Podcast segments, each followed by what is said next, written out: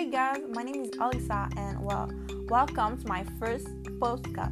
Today I'm going to talk about learning of foreign languages. I started to learn English when I was 7 years old at school, but it was not my first language.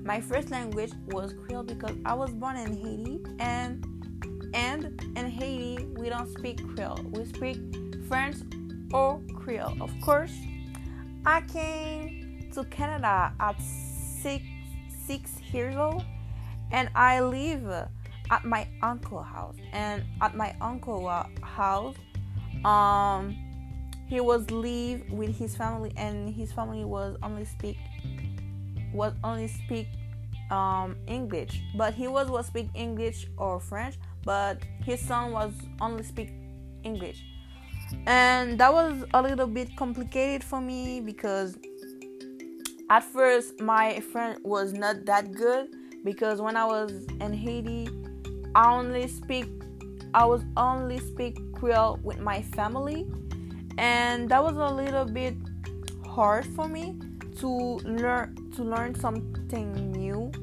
and that was English of course but I really start to to to speak English at seven years old um, because of school. Because at school we got um, English class, and it will help me um, to know to get know some new words to say or how to pronounce pronounce this word and and it starts to get to be more easy for me to start to understand English, but I was not talking. I was not talking. I was not speaking English, but I started to understand a little bit because I was li- listening to uh, some um, some American music and and uh, and start to uh, to see uh, how to pronounce this in English because of the lyrics of this song. And yes, my challenge for every day, my everyday challenge, it's my accent. Sometimes I really hate my accent because I can't, I can't really pronounce well what I want to say, and some people can not really understand what I'm trying to say, say them because because of my accent. I think everyone got an accent, but really my accent, uh, my accent got in my nerve because I don't know why, but I really hate my accent. I just like why. So my everyday challenge is my accent, but at my English class, my challenge is to read for the class because I, I scared to uh, to not pronounce this this word this word well so I don't really like to read in front of my class. I think that's a you know I don't got a problem to to, uh, to do oral presentation but to read I don't know that that's really scary me. Oh yes.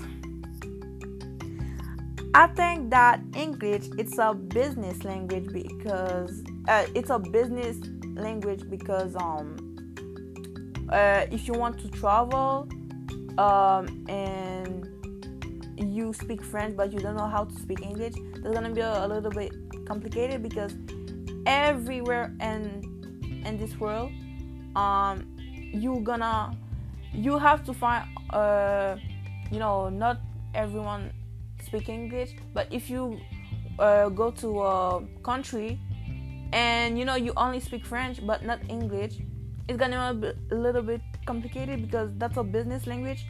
And I think all the country, you know, not really know how to speak it, but you know can understand English.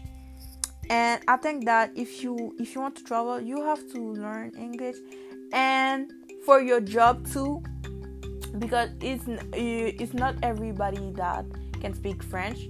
Some some some people can speak um, French, English, or Spanish. This is why I want to try to uh, learn Spanish because first of all for my future job and two, for um, and and because I think Spanish that's a that's a beautiful language and yes and I hope that when I'm gonna be more older that I'm gonna my English is gonna be more more um well that that I, okay I think that I have my accent but you know that you're not gonna see it that I have an accent.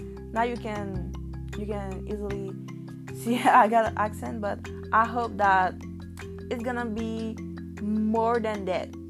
So thank you for listening to me to my first podcast. I was a little bit nervous but now it's okay so thank you guys and have a good night